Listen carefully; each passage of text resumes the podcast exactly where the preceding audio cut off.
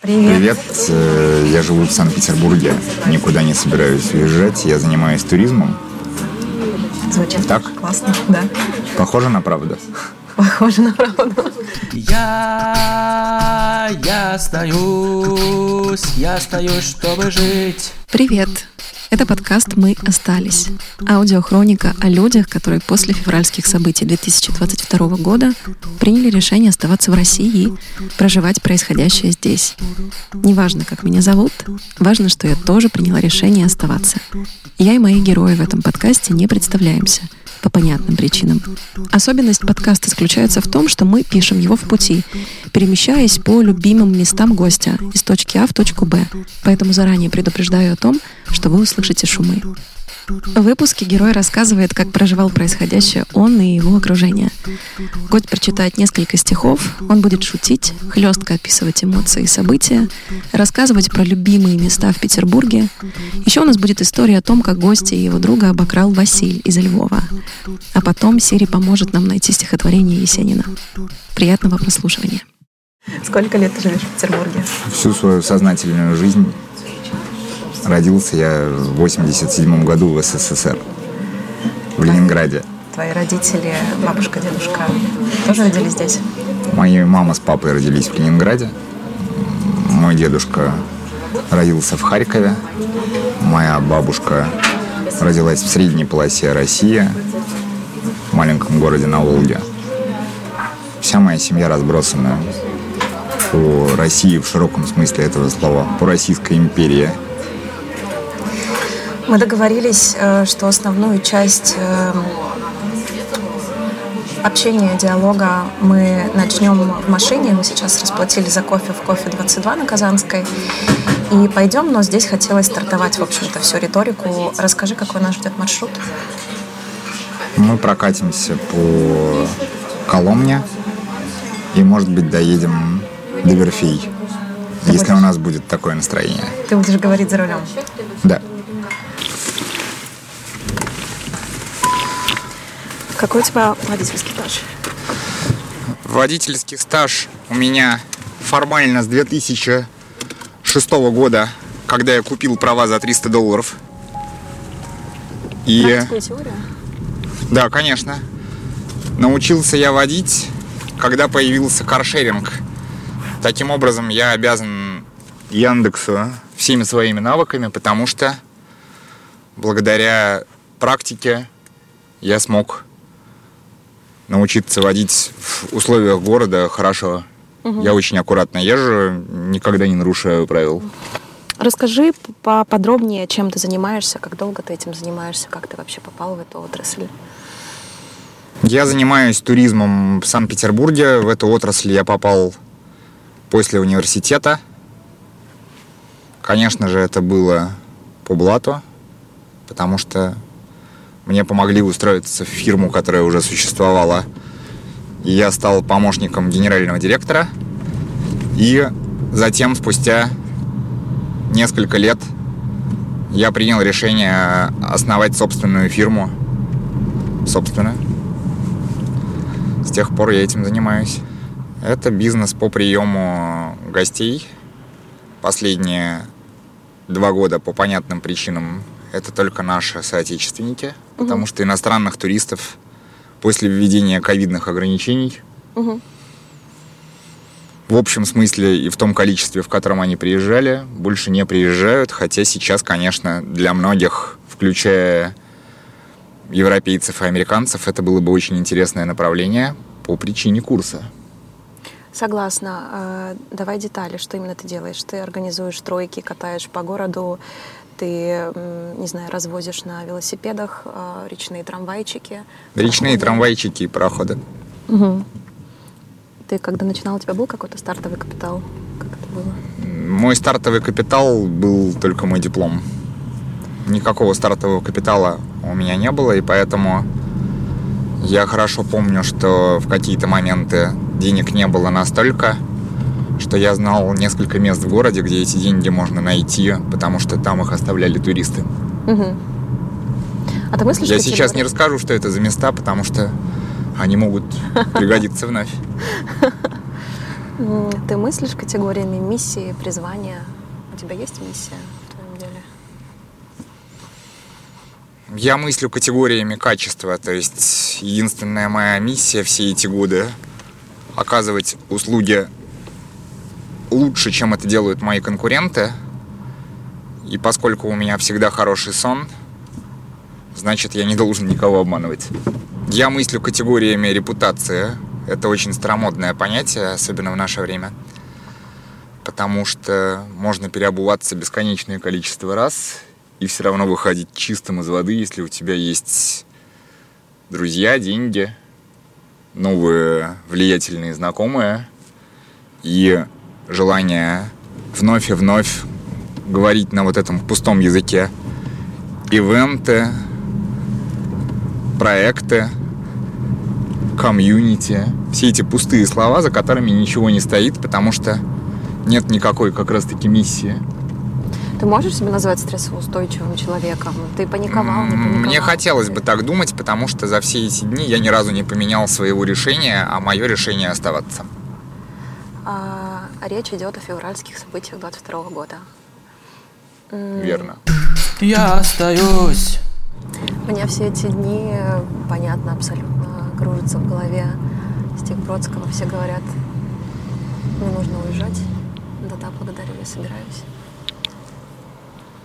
Георгий Иванов.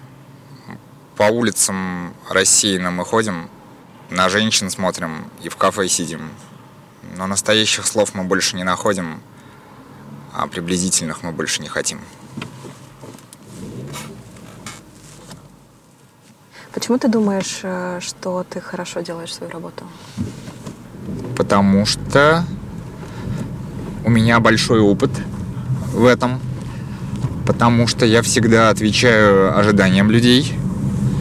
И потому что если я беру деньги за что-то, как сказали в фильме «Плохой, хороший, злой», я всегда довожу дело до конца. Можем немножко здесь э, задержаться. Интересует меня второй пункт. Как ты понимаешь, что ты оправдал ожидания людей? По их лицам, по их глазам, по их отзывам, как сейчас это и принято в любом маркетинге развитом. А какие ожидания у людей, когда они приезжают, э, ну, скажем, из регионов России и садятся Когда речную э, люди приезжают из регионов России, они хотят получить некий аттракцион. Они хотят получить некий аттракцион, они хотят получить прикосновение к городу, о котором они много слышали, который стал для них клише благодаря фильмам, песням, книгам и каким-то, назовем это, культурным кодам, с которыми они сталкивались при общении с другими людьми. И наша задача не разочаровать их ожидания и подарить им вот эту петербургскую сказку, во многом фальшивую. Твой бизнес может масштабироваться в других местах? Сомневаюсь. Почему? Потому что здесь не работают законы агрегаторов, и когда ты хорошо делаешь свою работу, то ты не можешь сделать Uber Мгм, да. в рамках, например, целой страны, чтобы это было хорошо для всех. А твой бизнес самоходный или, или без тебя он не может работать? Я думаю, что без меня он не может работать. В этом его большой недостаток. Мне бы очень хотелось в перспективе какого-то ближайшего времени решить это, но пока что, как и любой микро и малый бизнес, он не работает без директора. А опиши, пожалуйста, свой типичный рабочий день в абсолютно спокойное, классное время, скажем, это середина июня, Петербург. Я достаточно рано просыпаюсь. Часто я просыпаюсь не от будильника, а от телефонного звонка. Бреюсь, привожу себя в порядок, быстро одеваюсь. Кто тебе звонит? Э, Телефон продолжает беспрестанно звонить каждые Ты из тех 5-7 людей, минут. которые, ты из тех людей, которые не выключают. э, Я никогда не выключаю звук на ночь, я никогда не выключаю звук в принципе. Это то, чему меня научила один один из первых уроков, которым меня научила вообще эта работа и маркетинг, э, менеджмент в том Это смысле, в котором он должен быть, если ты оказываешь качественные услуги. У тебя нет никаких ситуаций, при которых ты мог бы Мгм. выключить телефон и не ответить в течение двух часов, например, на сообщение, иначе ты неэффективен. Два часа это какой-то максимальный срок, Мгм. на самом деле это 10 минут. Окей, ты э, принимаешь душ, телефон разрывается. Дальше я двигаюсь либо на одну из многочисленных встреч, либо я двигаюсь к себе в офис, либо я пытаюсь разорваться между встречами и офисами и сесть в каком-нибудь кафе, чтобы позавтракать. Я не люблю завтракать дома, потому что это оттягивает момент, когда я должен выйти из дома, и значит, Мгм. я могу опоздать и оказаться в ситуации стресса для себя. У меня повышается давление, я не могу понять, что я должен делать первое, второе или третье. У меня начинается знаменитая паника, которая присуща людям, которые занимаются вот таким бизнесом. В Петербурге летом жарко, поэтому приходится все равно делать много остановок для того, чтобы передохнуть, выпить лимонада. До вечера я никогда не пью, поэтому Но ты летом передвигаешься по городу на на двухколесном транспорте. двухколесном транспорте. У меня создается такой романтический образ. Ты проезжаешь по центру Петербурга от набережной к набережной, делаешь остановки. В одной из остановок ты выпил лимонад, в другой взял кофе. Так и есть. Это та жизнь, которую я сам себе нарисовал, и мне казалось, она такой красивой, как из французского кино. И кажется по-прежнему красивой. Кажется по-прежнему красивой, но я уже запутался. Я не очень понимаю, где за этим я настоящий, а где за этим тот я, который я сам себе нарисовал, образ, который непонятно подходит мне до сих пор или уже устарел морально. А как ты думаешь, это тоже часть маркетинга? Лишь сейчас, на финальном монтаже выпуска, я осознала, как сильно в момент записи я тогда пыталась подольше поболтать о старой мирной жизни и подальше тянуть момент, где мы заговорим о текущих переживаниях. широко том, что болит. Мы сейчас проезжаем стрелку Васильевского острова. Скажешь что-нибудь э, про это место, про место, куда мы едем? Не помню ни одного года до наступления пандемии, чтобы на стрелке Васильевского острова было так пустынно. Она всегда была заставлена большим количеством туристических автобусов, даже зимой. Стрелка Васильевского острова для меня такое, конечно, сакральное место, потому что я здесь бывал достаточно часто. Здесь назначались встречи. Здесь я узнавал о том, как работает, если хочешь, всяческий криминальный туризм в этом городе. Ты ему как-то противостоял или Никогда. на почтительном расстоянии? Никогда. Я только наблюдал за ним, потому что мне всегда нравится находиться в качестве наблюдателя. Расскажешь пару, пару понятий, по которым живет эта среда? Эта среда уже умерла, поэтому я могу рассказать только некролог. Раньше на Исаакиевской площади в славные годы до 2000, назовем, 19-го, работала банда, которая воровала у пожилых иностранцев. В основном способ был максимально простой. Они находили человека, у которого кошелек был в доступности, либо в открытой сумке, либо в кармане рубашки внешнем. Два человека подходило с журналами и с проспектами туристическими. Очень близко, на некомфортное для человека расстояние начинало, начинали демонстрировать эти журналы. При этом они размахивали руками, пальцами показывали на разные картинки. Они Человек... прикидывались тоже туристами? Они прикидывались продавцами сувениров мгм. вдвоем, вот так вот перед человеком. А третий человек в этот момент подходил сзади и как пинцетом пальцами одним движением Да, да, выдергивал да, да, да, бумажник. И человек даже не обращал на это внимания, потому что его взгляд был занят дурацкими с повышенным уровнем яркости э, картинкам в каждом из этих буклетов, альбомов. Через несколько минут он обнаруживал потерю, но уже было поздно, потому что продавцы сувениров скрывались. И э, еще через несколько минут выбрасывали пустой бумажник, а еще через полчаса с помощью специально обученных людей снимали все деньги с карточек и э, с электронных носителей, назовем так. Мне всегда было интересно, зачем выбрасывать кошелек на какое-то обозримое место. А это такой стиль, ты как бы Стиль, избавляешься да. от того имущества, которое тебе не нужно, и Мгм. показываешь, что мне чужому не нужно. Это такой стиль. Я не знаю, кстати говоря, он присущ только вот русской культуре, если ее можно назвать культурой, или это общепринятый. Но я думаю, что это просто лишние доказательства, чужие предметы с чужими отпечатками. Да, да. С точки А, зрения уже какой-то правовой картины. Я помню и даже как-то сталкивалась однажды с бандой, которая орудовала на трамвайной линии, троллейбусной линии по Невскому, тоже еще в туристические времена. Это оцепление с двух сторон, и они... как- Да, как зажимают правило, человека в трамвае или в троллейбусе, Да. толкаются и достают все из карманов. Это такая тоже Да-да-да. одесская классика.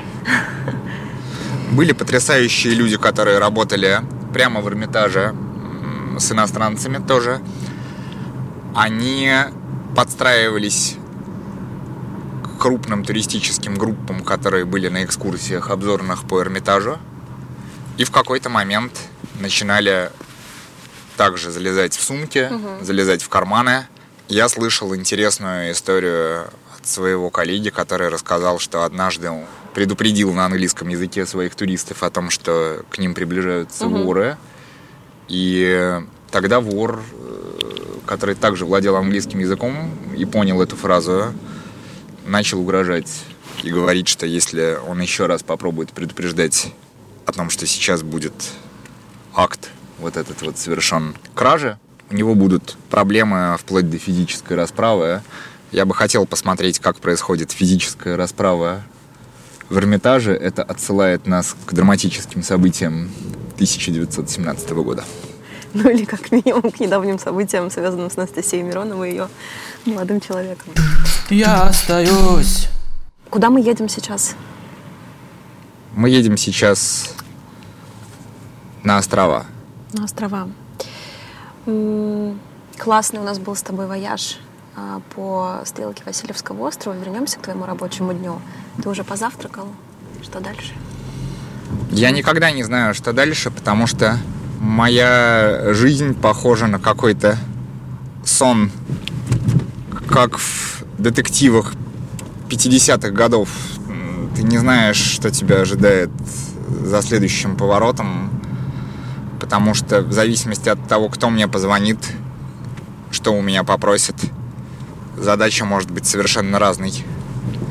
Я никогда ничего не планирую, часто мои родители спрашивают меня, что ты будешь делать послезавтра, и я искренне не могу им ответить, потому что просто не понимаю, как это было у Виктора Цоя телефонный звонок, как команда вперед. То есть я не понимаю, как это может развернуться через полчаса или через 15 минут. Если мне позвонят люди, назначат встречу, и я пойму, что в моих интересах ехать сейчас. Поэтому я просто предпочитаю многим людям всегда говорить, что я занят.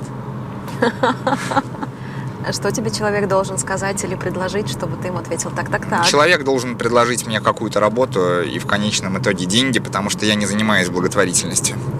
То есть это какая-то корпорати- корпоративная поездка? это или должна быть какая-то, это должна быть просто какая-то работа, которая которую я могу на себя взять, выполнить, и за которую человек готов мне заплатить столько, сколько я хочу. Ну, приведи пример. э, Любой обрисуй, что это за поездка конкретно, если есть такое. Какая-нибудь классная Ну это, экс- тебе. ну, это экскурсионное обслуживание в том или ином виде. Это предоставление транспорта, предоставление четкого маршрута, предоставление документов, которые человек хочет увидеть для того, чтобы эта работа была подтверждена на Мгм. должном уровне, а не просто на коленке. И э, таким образом, когда все эти договоренности оформлены, можно судить о том, что работа выполнена хорошо, и все получают то, чего они ожидают. А, Хорошо, можем считать, что, в общем-то, твой рабочий день и так и заканчивается в этом состоянии, в этой череде звонков. Мой рабочий Да. день может закончиться в половине первого ночи от телефонного звонка пьяных людей из ресторана, которые хотят, чтобы им организовали трансфер но не понимают, сколько это может стоить, потому что уже не трезвы.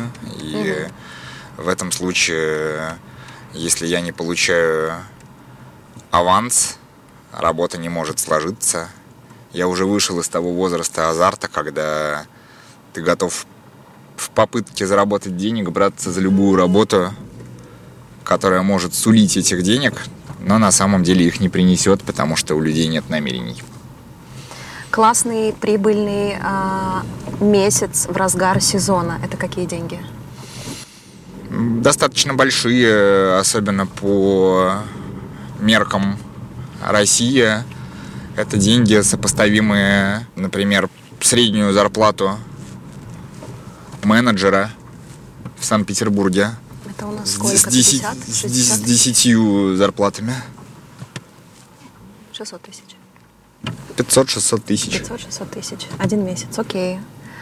Смотри, я хотела тебе задать вопрос про планы. Есть ли у тебя, ставила ли ты какие-то цели коммерческие, бизнесовые на 22 год? Мне кажется, ты скажешь нет, я тебе уже ответил про то, что я ничего не планирую. Мои планы, как это сейчас не смешно прозвучит, совершенно не изменились, потому что я, в принципе, отдавал себе отчет, что пандемия и ограничения, связанные с пересечением границ, получением виз в Российскую Федерацию, не изменятся, и у нас не будет, как, например, в 2015 или в 2016 году, круизных кораблей, сотен автобусов, полных гостиниц, э, открытие новых ресторанов и привлечение денег на фестивали Очень различные. Очень которые проходили в городе каждый год. Я понимал, что нас ожидает такой же, как и 21 такой же, как и 20 хмурый внутренний туризм. Люди, которые все равно приедут к нам, потому что у них ничего другого просто нет. У нас есть Северная Венеция, у них есть деньги. Если у них есть очень много денег, у нас есть очень хорошие гостиницы. Если у них нет денег, у нас есть хостелы. Но в любом случае нет ничего более привлекательного с точки зрения быстро меняющейся картинки летом, чем Санкт-Петербург. Это такой, так принято говорить про Нью-Йорк, это такой мир в миниатюре. Хочешь Италия, Да. хочешь Мгм. Испания, Мгм. хочешь Венеция, хочешь Нью-Йорк, хочешь Берлин. И таким образом планы были продолжать работу ровно в том же качестве и ровно такими же способами, как и ранее. А учитывая, что в 2021 году все это выглядело не так плохо уже, потому что многие люди оправились, они перестроились, привыкли к новой реальности. И у них уже было четкое понимание. Летом мы организуем корпоратив в Петербурге. Летом моя дочь выйдет замуж в Петербурге. Летом мы поедем с семьей в Петербург. И таких людей было очень-очень-очень много. Мы немножко пройдемся. Я хочу показать место, куда я часто приходил во время пандемии коронавируса.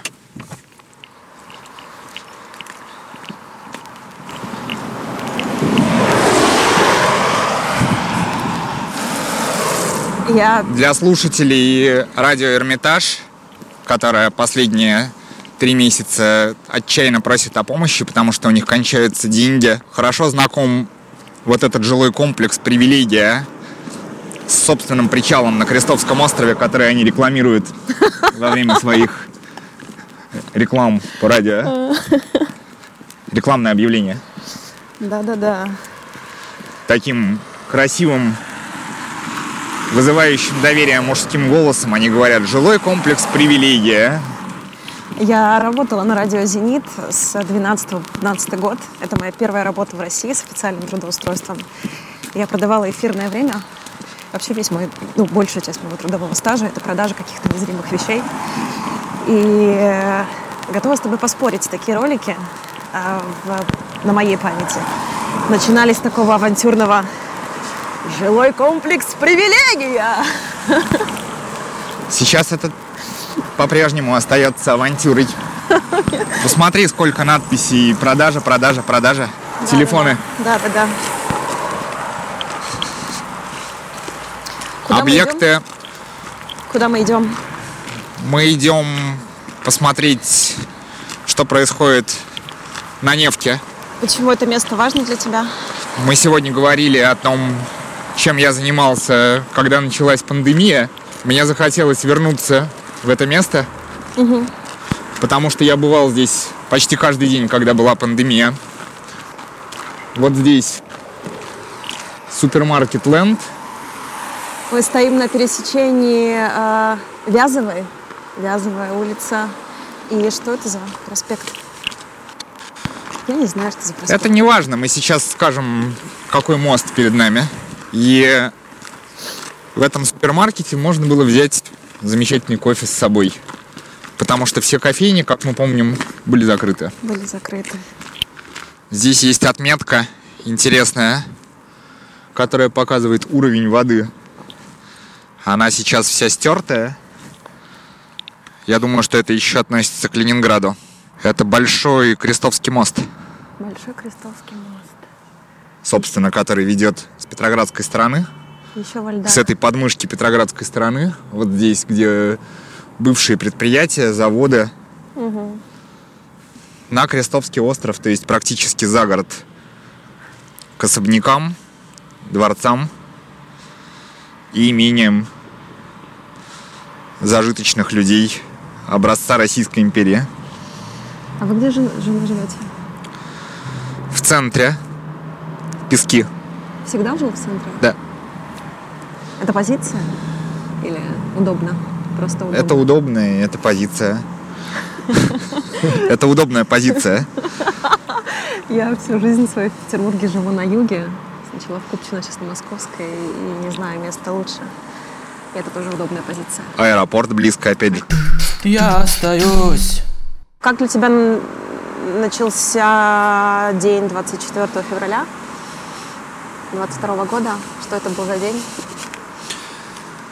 Я поздно проснулся, часов, наверное, в 11. Как и многие другие, э, стал смотреть, какие новости в мессенджерах, о чем мне пишут друзья, что сказано в новостях. Сразу же стал проверять эту информацию в разных источниках. И пытаться осознать, что с нами происходит, что дальше будет и что нужно делать. Разных источников у тебя сколько? Два, три, пять? Наверное, пять. Это все медиа, каналы? Да, это все медиа, каналы. И есть еще несколько моих друзей, которые самостоятельно изучая медиа и каналы, дают неплохую аналитику. Сухую выжимку Так, тех событий, которые происходят. Очень хорошее место, безлюдное. да. Наверное, здесь классно летом. Думаю, что летом здесь появляются люди, которые в попытках пожарить здесь сосиски или шашлыки. Так, ты понял, что происходит? Что дальше? Я понял, что происходит, и я стал думать, насколько может быть справедливым решение покинуть страну, насколько оно может казаться обдуманным. Ты уже раскладываешь хронику следующей недели или это Нет, с первого дня я, в общем, сразу понял, куда ветер дует. И было понятно, что сейчас начнутся разговоры о прекращении авиасообщения, о закрытии границ, об ухудшении экономической ситуации. И на этих весах я стал размышлять, могут ли эти события повлиять на мою жизнь настолько, что для меня станет лучше, выгоднее, если хочешь, покинуть мой город и мою страну. Что твоя жена, как вы вообще, у вас есть семейный совет, вы обсуждали этот вопрос? Мы открыто обсуждали этот вопрос несколько дней и с моей женой, и с моими друзьями. Было интересно наблюдать, как те, кто эмоционально тяжело это переживал. Меняли, подобно флюгеру, свое мнение в течение нескольких дней. Сегодня я на север, нет, завтра я на юг. Нет, снова на север, на юг, на север. Крутится колесико в разные стороны, и человек не может понять, в каком моменте ему нужно остановиться для того, чтобы продолжать жить дальше. Почему ты остался? Почему вы приняли решение остаться? Потому что нет ощущения, что произойдет что-то такое, что помешает мне продолжать заниматься моей работой. Во-первых, нет ощущения, что если мы куда-то уедем, наша жизнь станет лучше. Нет понимания, чем можно заниматься в любой другой стране и в любом другом городе. Нет сбережений для того, чтобы не заниматься ничем, как Ксения Собчак или как те люди, которые приняли для себя такое решение, но по большому счету не являются заложниками этих обстоятельств, потому что у них есть достаточное количество сбережений, чтобы пережить эти события без нервов, без стрессов. Столько месяцев, месяцев. Месяцев. Сколько нужно? Я расслышала, да. Ты рассматривал, ты хотя бы примерял э, свой бизнес к какому-то другому региону, стране? Нет, это модель? совершенно бесполезно, потому что все, как и всегда в России, на хрупких договоренностях, выстроенных годами. И представить, что я, например, сейчас приезжаю в Москву или в Саратов или в Нижний Новгород и резко за несколько месяцев с помощью эффективного менеджмента молодых талантливых ребят, Инстаграма, который уже не работает без VPN, все это сделаю, это невозможно. Ты думал, вы обсуждали, ну вот ты, ты говоришь, что у вас был семейный совет, вы обсуждали, с чем вы сопоставляли решение остаться? Что было еще на, там, на второй чаше весов? Конверт с деньгами, как и всегда. На чаше весов всегда одни и те же вещи. Страхи, с одной стороны, конверт с деньгами с другой стороны, надежды с третьей стороны, попытка проанализировать ситуацию и понять, как она может повернуться в течение ближайших нескольких месяцев. Э, Дальше осознание, что единственный верный способ не сойти с ума, не потратить все имеющиеся деньги, не впасть в депрессию, это успокоиться, больше времени проводить, занимаясь работой, больше времени уделять близким людям и смотреть за ситуацией со стороны. Я остаюсь. Что было самым, самым тяжелым э, вот в последующие недели с 28 февраля по 6 марта, например, это первая следующая неделя? Утреннее прочтение новостей.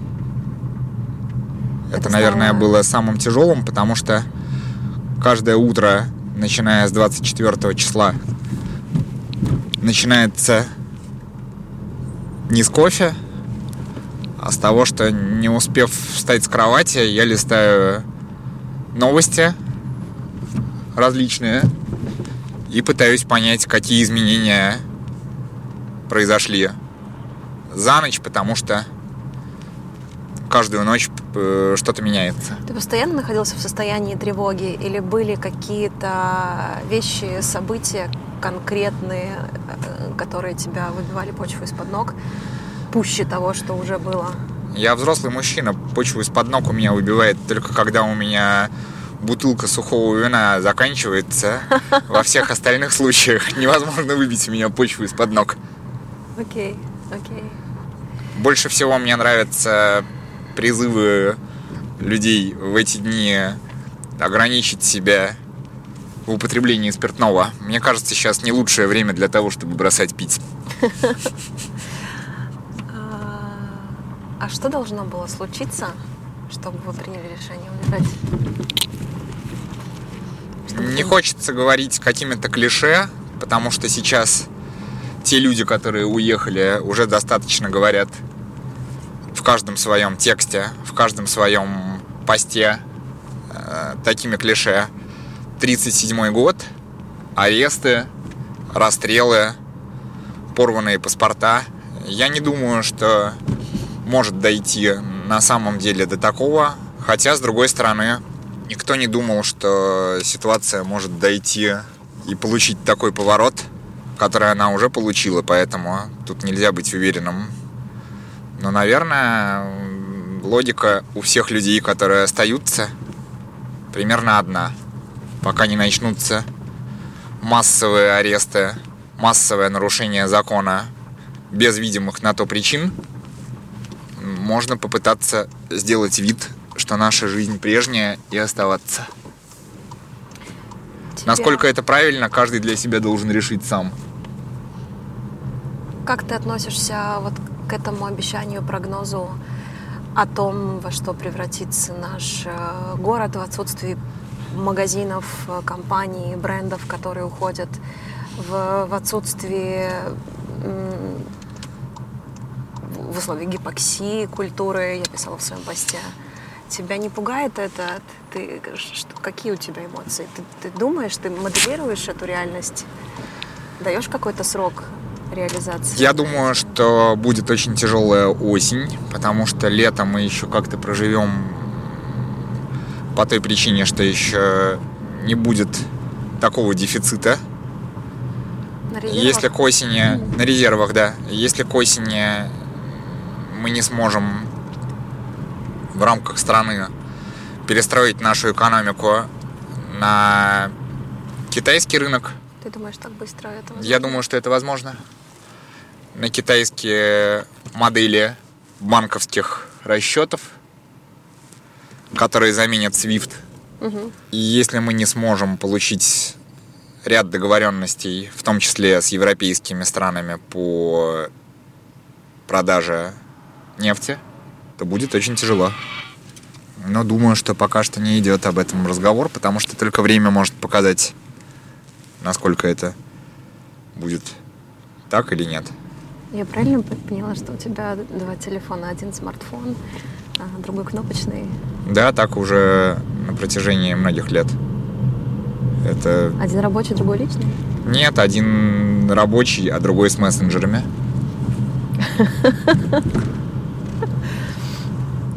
Расскажи про все, что ты любишь в Петербурге. Все, что первое пришло в голову, приходит в голову. Места, люди, традиции. Я люблю, как это не глупо и не старомодно звучит, петербургский снобизм. Я люблю северный модерн, серебряный век.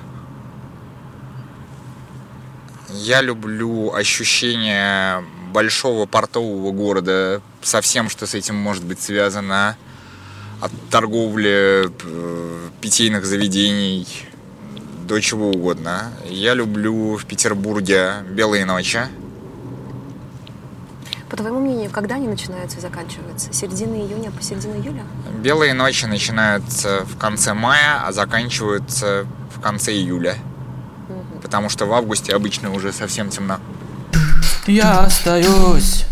Ты думаешь о мыслях, о мотивах, ощущениях сейчас людей, которые уехали? Или не думаешь?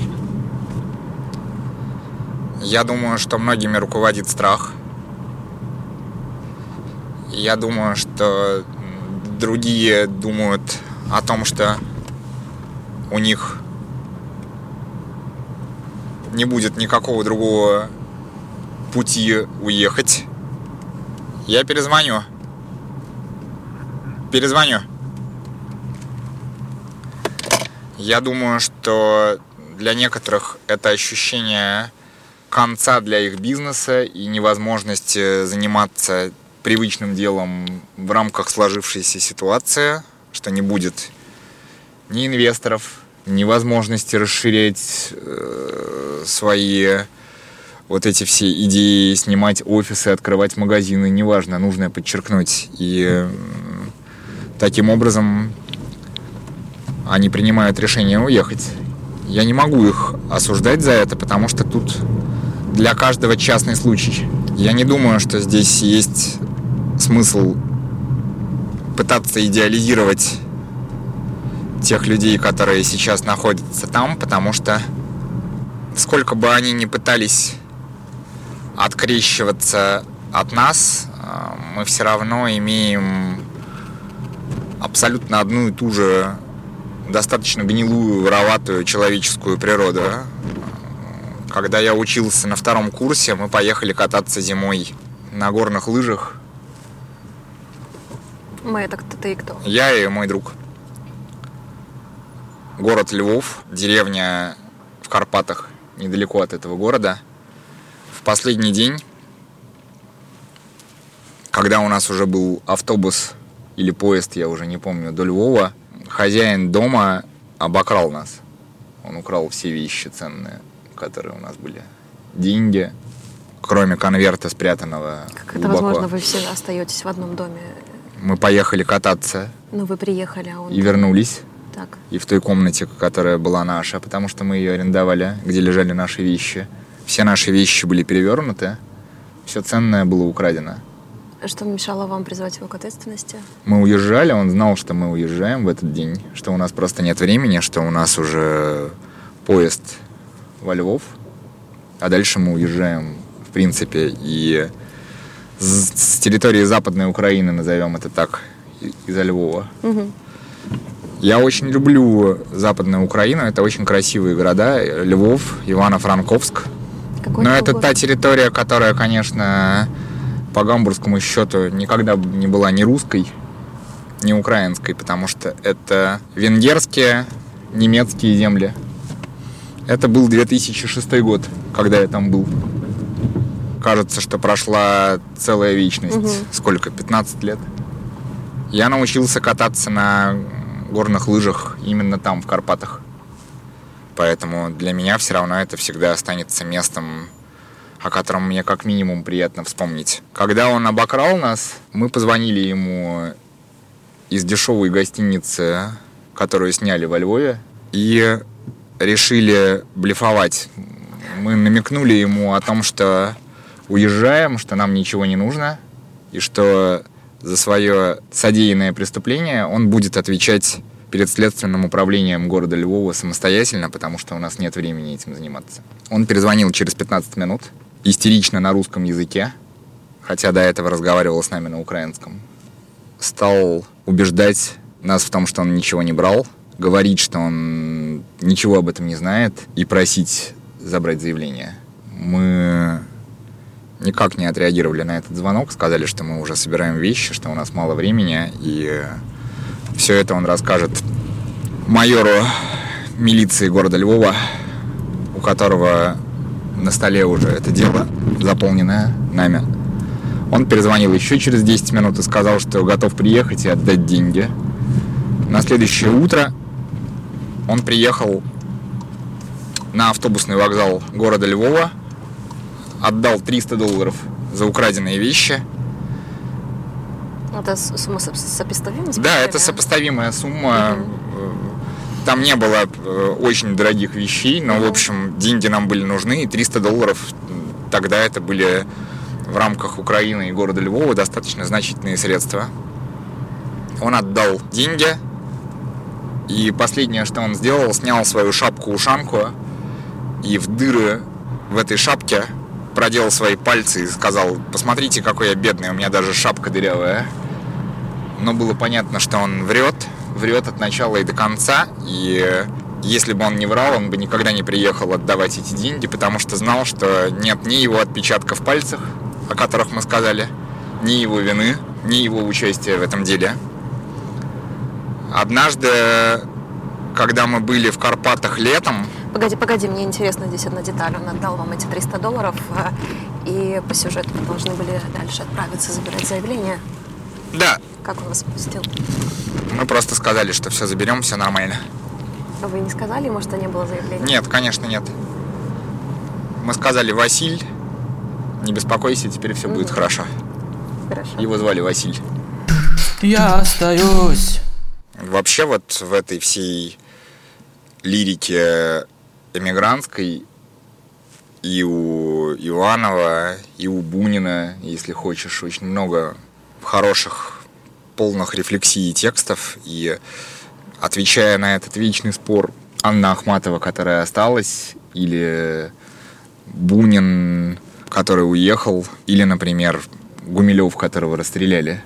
Кем из этих трех персонажей хотел бы быть я сам. С одной стороны, конечно, блестящим во всех отношениях Гумилевым, который командовал экспедиционным корпусом в Африке, который воевал во время Первой мировой войны, который был знаком с лучшими людьми Петрограда на тот момент, и которого, в общем, по непонятному доносу в быстром судебном разбирательстве расстреляли. Ахматова, которая долгие годы прожила э, при советской власти, или Бунин, который жил во Франции.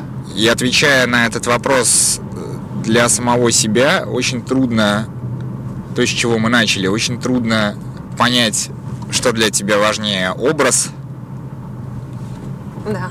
принципы, настоящие внутренние принципы или жизнь. Или жизнь. Как факт того, что сегодня ты хорошо поел мясо, тепло спал. Завтра ты сможешь пойти в театр и купить свежих газет, а послезавтра к тебе приедут друзья в гости. Вот это скорее, наверное, условно про Бунина. И уж точно не про Ахматову и про тех, кто остался. Но на этот вопрос каждый должен ответить самостоятельно, не кривя душой и не пытаясь в ответе на этот вопрос притянуть за уши какие-то взгляды, какие-то убеждения, какую-то повестку. Это абсолютно личное дело. Ты думал о том, через сколько лет уровень жизни вернется к тому, в котором все изменилось? Или не думал, или это праздное для тебя? Нет, это очень важный для меня вопрос, совершенно не праздный, потому что вообще-то мне достаточно много лет, и, наверное, стоит подумать о том, хочу ли я завести детей, и если я хочу их завести, хочу ли я их заводить Здесь. в своем городе, здесь, в России, или мне нужно принять решение во имя будущего своих детей, например, попытаться как минимум еще одна интересная точка зрения, которая от многих думающих людей звучала, жить на две страны, работать в России, параллельно обустраивая свою жизнь где-то еще. Работать э, в том смысле, что черпать пресловутый ресурс, выполнять те контракты, продолжать работу заведений, э, продолжать оказывать услуги, но все заработанное уже в большей части ориентировать на другую страну, на другой город, на другую экономику. И это одновременно циничная, страшная мысль, которая, скорее всего, наиболее, как это ни странно прозвучит, патриотично, потому что истинный патриотизм и выражается как раз в том, что человек отдает отчет в том, что происходит с его страной, в том, какие убеждения массы приняли для себя как самую важную повестку, как идею, Да. которой они будут следовать. И рефлексия, переживания с осознанием того, есть ли будущее у собственных надежд, у страны,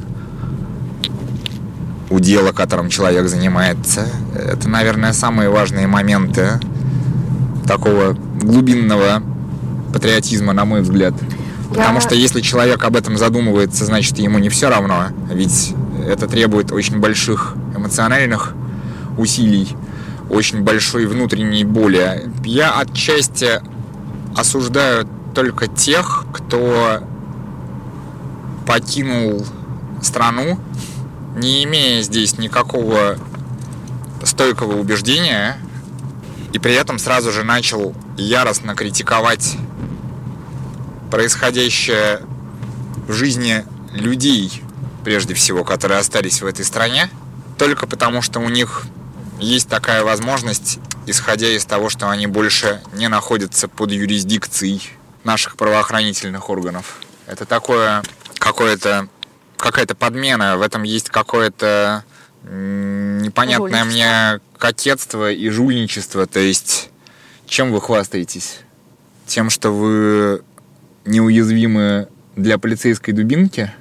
Тем, что вы можете говорить, что вы Тем, что вы можете говорить то, что вы думаете, но у вас нет никакой повестки. То, что вы говорите, уже кем-то сказано. Вы пересказываете чужое мнение, никак его не обогащая. Вы занимаетесь вторичным дерьмом и никак не можете повлиять на ситуацию, так же, как никак на нее не можем повлиять и мы, находясь здесь. Мы ехали несколько дней назад с таксистом, который сказал, что ему наплевать, какой курс валют будет завтра, потому что вся его зарплата в рублях. Все, что он получает, в рублях.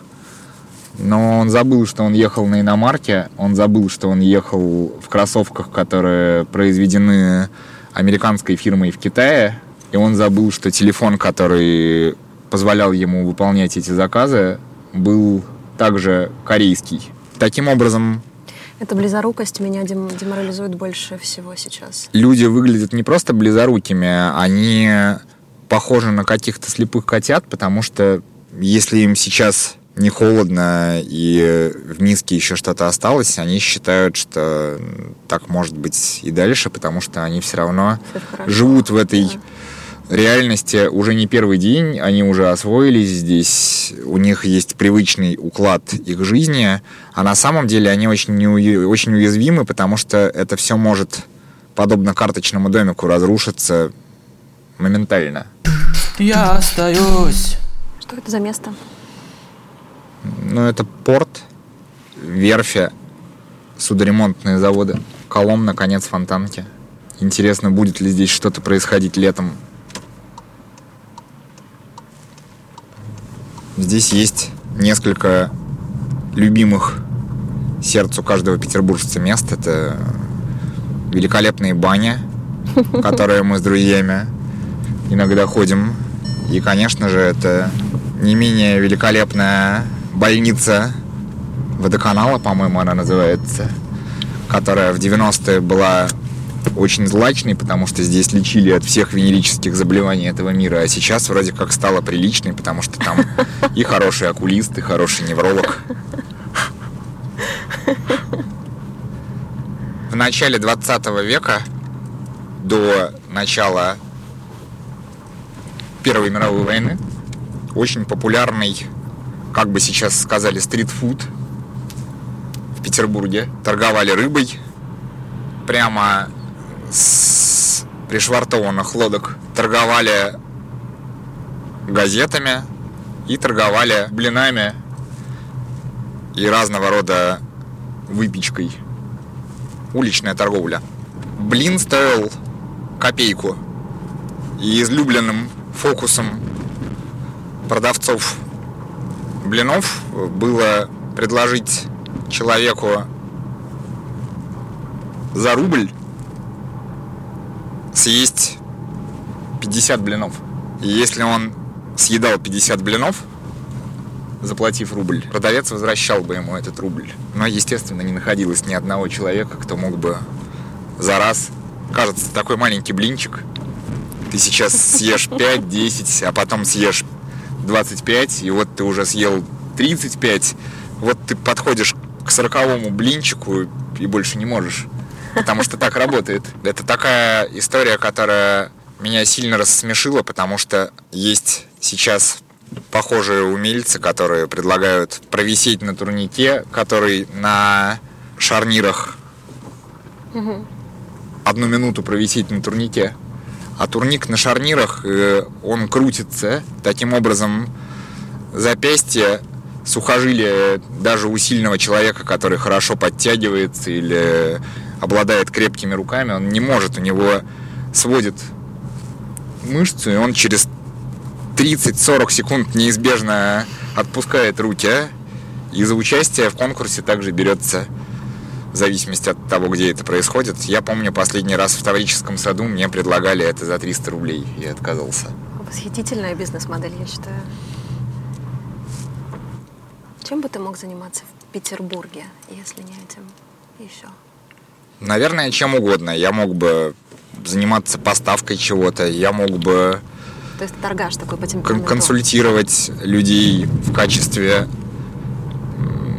бизнес-аналитика, потому что я хорошо понимаю, как устроен рынок, я хорошо понимаю, как работает малый предприятия малого и среднего бизнеса угу. практически во всех коммерческих отраслях от недвижимости до поставок любого оборудования. В этом нетрудно разобраться, и у меня есть достаточно большой опыт. Как выстроить бизнес-модель по продаже, перепродаже любых угу. товаров так, чтобы это было не позорно, так, чтобы это не скатывалось в знаменитые продажи чехлов на Android и на iPhone рядом со станцией метро и зарядных устройств, которые работают первый и последний раз, когда ты их проверяешь у продавца. Заключительно, давай с тобой порассуждаем. Я дам тебе, в первую очередь, такую возможность. А, как ты думаешь, как в ближайшее время начнет меняться город? В, наверное, негатив... Ну, то есть, как визуально начнутся эти преображения, что мы увидим и что будет неприятно видеть. Мы уже видим занавешенные витрины, снятые вывески по тени от некогда а, размещаемых, так мы высоко угадываем, понимаем, что это за бренды. Город превращается в какой-то такой один сплошной памятник некогда красивой жизни. Я думаю, что первое, что начнет происходить в городе, то же самое, что и происходило в наши уже обсуждаемые сегодня ковидные времена, это большое количество разорившихся офисов, большое количество разорившихся кафе, баров и ресторанов. И таким образом весь этот город, который можно будет охарактеризовать одним словом аренда, будет много помещений, которые будут сдаваться в аренду, и арендная ставка будет неизбежно падать, потому что у арендодателей просто не будет желающих. Уже сейчас мы можем увидеть большое количество различного рода весьма приличных помещений, полуподвальных, на первом этаже, которые за очень небольшую сумму денег на очень выгодных mm-hmm. условиях можно взять. Только что там делать? Потому что сейчас очень рискованно с нуля открывать что-то, что не станет приносить деньги сразу, а в любой бизнес-модели, как мы знаем, возврат денежных средств не может наступать за первые 2-3 месяца. Это процесс, который нужно пройти как путь. Мне еще очень нравится это время тем, что этот испуг, который возникает у людей, он всегда связан с сексом. Это не просто весна, когда девушки смотрят с интересом. Это весна, когда такая страсть в каком-то последнем его иступлении возникает. Девушки проходят и такими глазами смотрят на мужчин. Очень боюсь опустошенных улиц. Я думаю, что они будут. И я думаю, что, как это всегда бывает, когда какие-то социальные волнения, будет очень много деклассированных элементов, э, на самом деле разовьется преступность в таком неприятном понимании уличные грабежи. В поэме Александра Блока «12» об этом есть. Закрывайте витражи, завтра будут грабежи. Это все, в общем, уже пройденный этап.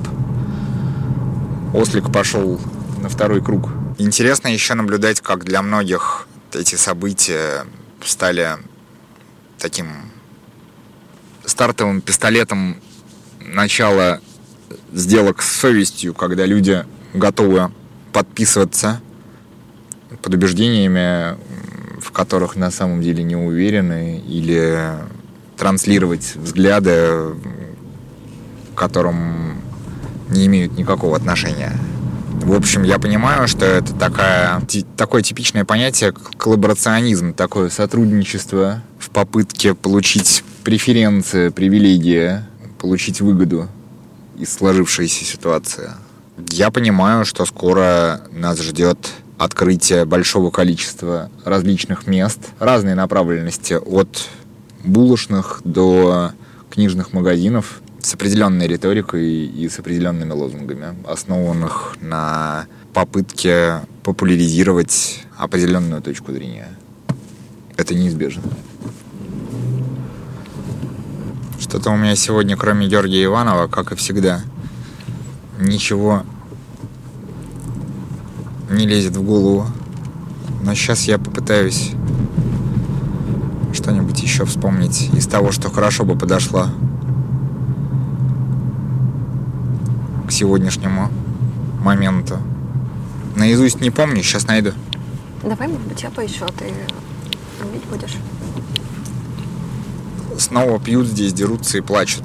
Есенин. Снова пьют здесь, дерутся и плачут. Есенин.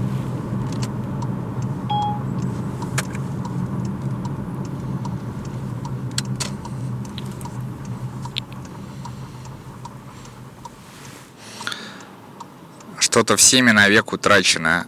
Май мой синий, июнь голубой. Не с того ли так чадит мертвечиной над пропащую этой гульбой? Ах, сегодня так весело росом, самогонного спирта река. Гармонист с провалившимся носом им про Волгу поет, про ЧК. Заключительная такая рубрика, фишка в э, аудиохронике – это отложка. Отложенное сообщение самому себе через 6 месяцев. Сделай себе отложку сейчас в моем присутствии. Что ты себе отправишь? Какое сообщение? Не знаю, наверное, я сфотографирую сам себя в привычной для себя обстановке. Положу эту фотографию в конверт и просто открою ее через полгода. Потому что писать дорогой дневничок сегодня я поменял последние 200 долларов. Мы купили новую микроволновку, потому что завтра ее не будет. Отвез на дачу в подвал 25 банок тушенки. Папа сказал, что так будет правильно. Купил летний спортивный костюм. Вдруг потом он выйдет из продажи. Все эти заметки, вся эта текущая какая-то попытка анализа и фиксации событий в известной степени бесполезна, потому что, ну что, давайте тогда вести блокадный дневник Тани Савичевой. А если у нас нет задачи зафиксировать э, момент, если у тебя есть задача себе из будущему что-то сообщить, а, направить, сказать, пошутить? Я всегда могу поднять себе настроение, вспомнив какой-нибудь вульгарный анекдот Ну-ка, самое время. или вульгарное стихотворение. Беру все из этого меню. Фонтаны плещут в Петергофе, факиры хуй макают в кофе. Это Ленинград, 70-е. Это мне рассказал дедушка, это был такой подпольный букварь, который перерисовывали в тетрадках и давали друг другу на вечеринках в коммунальных квартирах, где с картинками... Самоздат. Самоздат. Писали нецензурные стихи на каждую букву алфавита с привязкой к героям, к локации, к каким-то событиям. Разрисовывали это карандашами. Такого было очень много. Это такой, э, на мой взгляд, один из самых интересных моментов культуры советской послевоенной. Такой вот настоящей культуры, той культуры, э, которые имели отношение, по большому счету, и Довлатов, и Бродский, и все люди, которых мы любим совсем по другим вещам. Здорово, что мы отлично помним все профессии 90-х годов. Наперсточники, ломщики, которые меняли валюту, картежники. Это вообще гораздо более древняя профессия. Был прекрасный стишок, который рассказывали в 90-е, чтобы зазывать людей сыграть в наперстке. Я приехал к вам с Америки на воздушном велике. Велик сломался, я с вами остался. Смотрим внимательно, выигрываем обязательно. Подходим, не стесняемся, играем, обогащаемся. Каждый слушатель этого подкаста знает, как сейчас обстоят дела с рекламой, продвижением и промоутированием какого бы то ни было контента. И также вы, скорее всего, знаете, что в следующей реплике я попрошу вас как-то отметиться на той площадке, на которой вы слушаете этот подкаст. Как минимум оставить комментарий, отметить, что вам понравилось, или, конечно, подписаться. Это самое классное. Это поможет нам увидеть, что все не напрасно. И, конечно, придаст мотивации. Будет классно, если вы будете делиться какими-то фразами, цитатами, фрагментами или, может быть, даже целыми выпусками в своих соцсетях и поддерживать нас. Я, я остаюсь, я остаюсь, чтобы жить.